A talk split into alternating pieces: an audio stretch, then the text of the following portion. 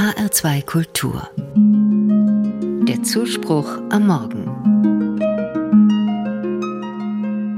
Und wieder läuten die Kirchenglocken. Wir wohnen schräg gegenüber der evangelischen Kirche, an der ich Pfarrerin bin. Unsere Glocken sind nicht gerade leise. Nachts, wenn ich nicht schlafen kann, stört mich das Geläut manchmal. Dann denke ich, ich liege jetzt schon seit zwei Stunden wach und in einer Stunde klingelt der Wecker.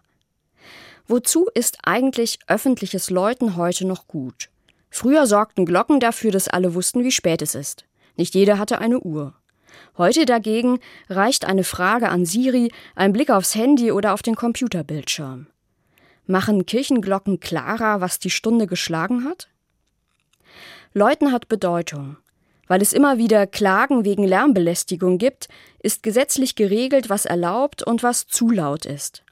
Läuten zum religiösen Zweck ist erlaubt, wenn es der freien Religionsausübung dient.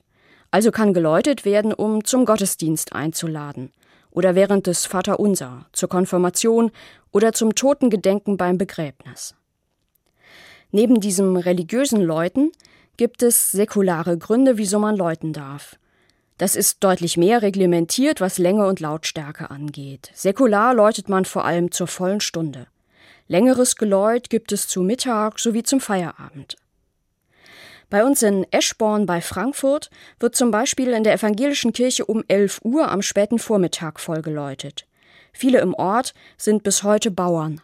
Das 11 Uhr Geläut zeigt an, kommt langsam heim vom Feld, in einer Stunde gibt es Mittagessen. Früher hatte das Glockenläuten darüber hinaus innere Bedeutung. Es erfüllte Menschen mit Ehrfurcht, erinnerte sie an Gott daran, woher ihr Leben kommt, was ihr Leben trägt. Sie sind zum Geläut aufgestanden oder haben ein Vaterunser gebetet. Glocken verbinden. So habe ich das empfunden, als ich in Heidelberg zum Studium war. Ich habe mich in der dortigen Friedenskirche ehrenamtlich engagiert.